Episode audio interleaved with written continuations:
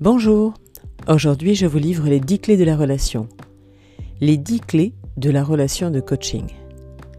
Cela vous sera utile si vous voulez euh, vous former et devenir coach, mais cela vous sera aussi utile tout court. Ces 10 clés sont en effet les 10 points que le coach respecte, intègre dans sa posture, dans sa relation de coaching. Je vous les livre. La première, la validation. Pas de jugement.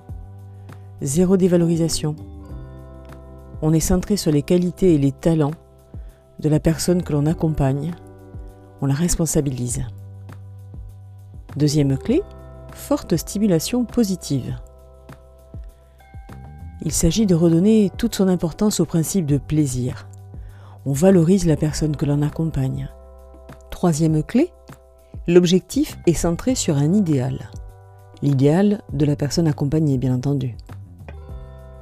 On aide le coacher à découvrir ce qu'il veut vraiment, ce qui le rend heureux, ce qui est son idéal individuel ou collectif, quelles sont ses valeurs, ses rêves, sa vision, sa raison d'être.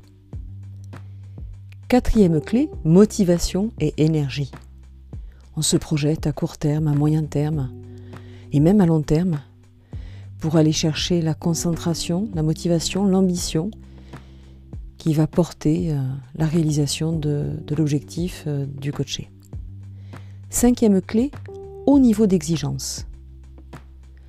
On se fixe des, objectifs, ambitieux, mais atteignables. Ni complaisance ni routine. Il faut se dépasser, pas d'excuses, pas d'évitement. Sixième clé, se donner des challenges. Enfin, donner des challenges à, son coaché. Mais la barre ne doit pas être mise trop haut. Septième clé, fixer des limites claires. Avoir un cadre précis, un cadre du jeu qui puisse être euh, compris et respecté. Huitième clé, assistance technique et affective. Oui, le coach est un soutien technique pour, euh, pour la personne qui l'accompagne euh, et affectif. Il va euh, s'appuyer sur des techniques de PNL, de MBTI et autres techniques qui font partie de son cadre de référence pour valoriser son coaché. Il peut faire appel également à d'autres techniques qui ne relèvent pas forcément de ses compétences, telles que la méditation, l'hypnose, pour pouvoir soutenir techniquement la personne qui l'accompagne. Neuvième clé, l'apprentissage constant. Alors ça c'est vraiment la règle en coaching. Hein. Euh, on apprend tous les jours, on se forme, on est supervisé, on participe également à de l'intervision. Voilà, apprentissage permanent. Neuvième clé, un environnement positif on s'appuie sur son soutien social. On incite la personne que l'on accompagne à s'appuyer sur son soutien social. L'environnement positif, c'est bah, surtout éliminer au maximum, euh, bah, éliminer tout court même les personnes toxiques, les personnes nuisibles, euh, qui par leur comportement vont ramener euh, le coaché à un niveau bas, alors que le coaching est là pour lui permettre de s'élever. Voilà, donc ces dix clés sont essentielles dans une relation de coaching, mais également pour chacun d'entre nous.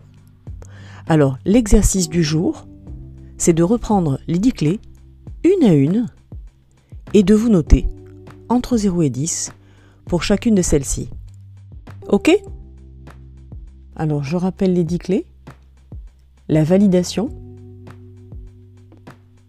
forte stimulation positive, objectif centré sur idéal, motivation et énergie, au niveau d'exigence, donner des challenges, fixer des limites claires, assistance technique et affective, apprentissage constant, environnement positif. Et là, une fois que vous avez vos 10 notes sous les yeux, vous prenez la note la plus basse et vous vous posez sérieusement la question que pourrais-je faire pour améliorer cette note? Voilà, c'est tout pour aujourd'hui. Bonne semaine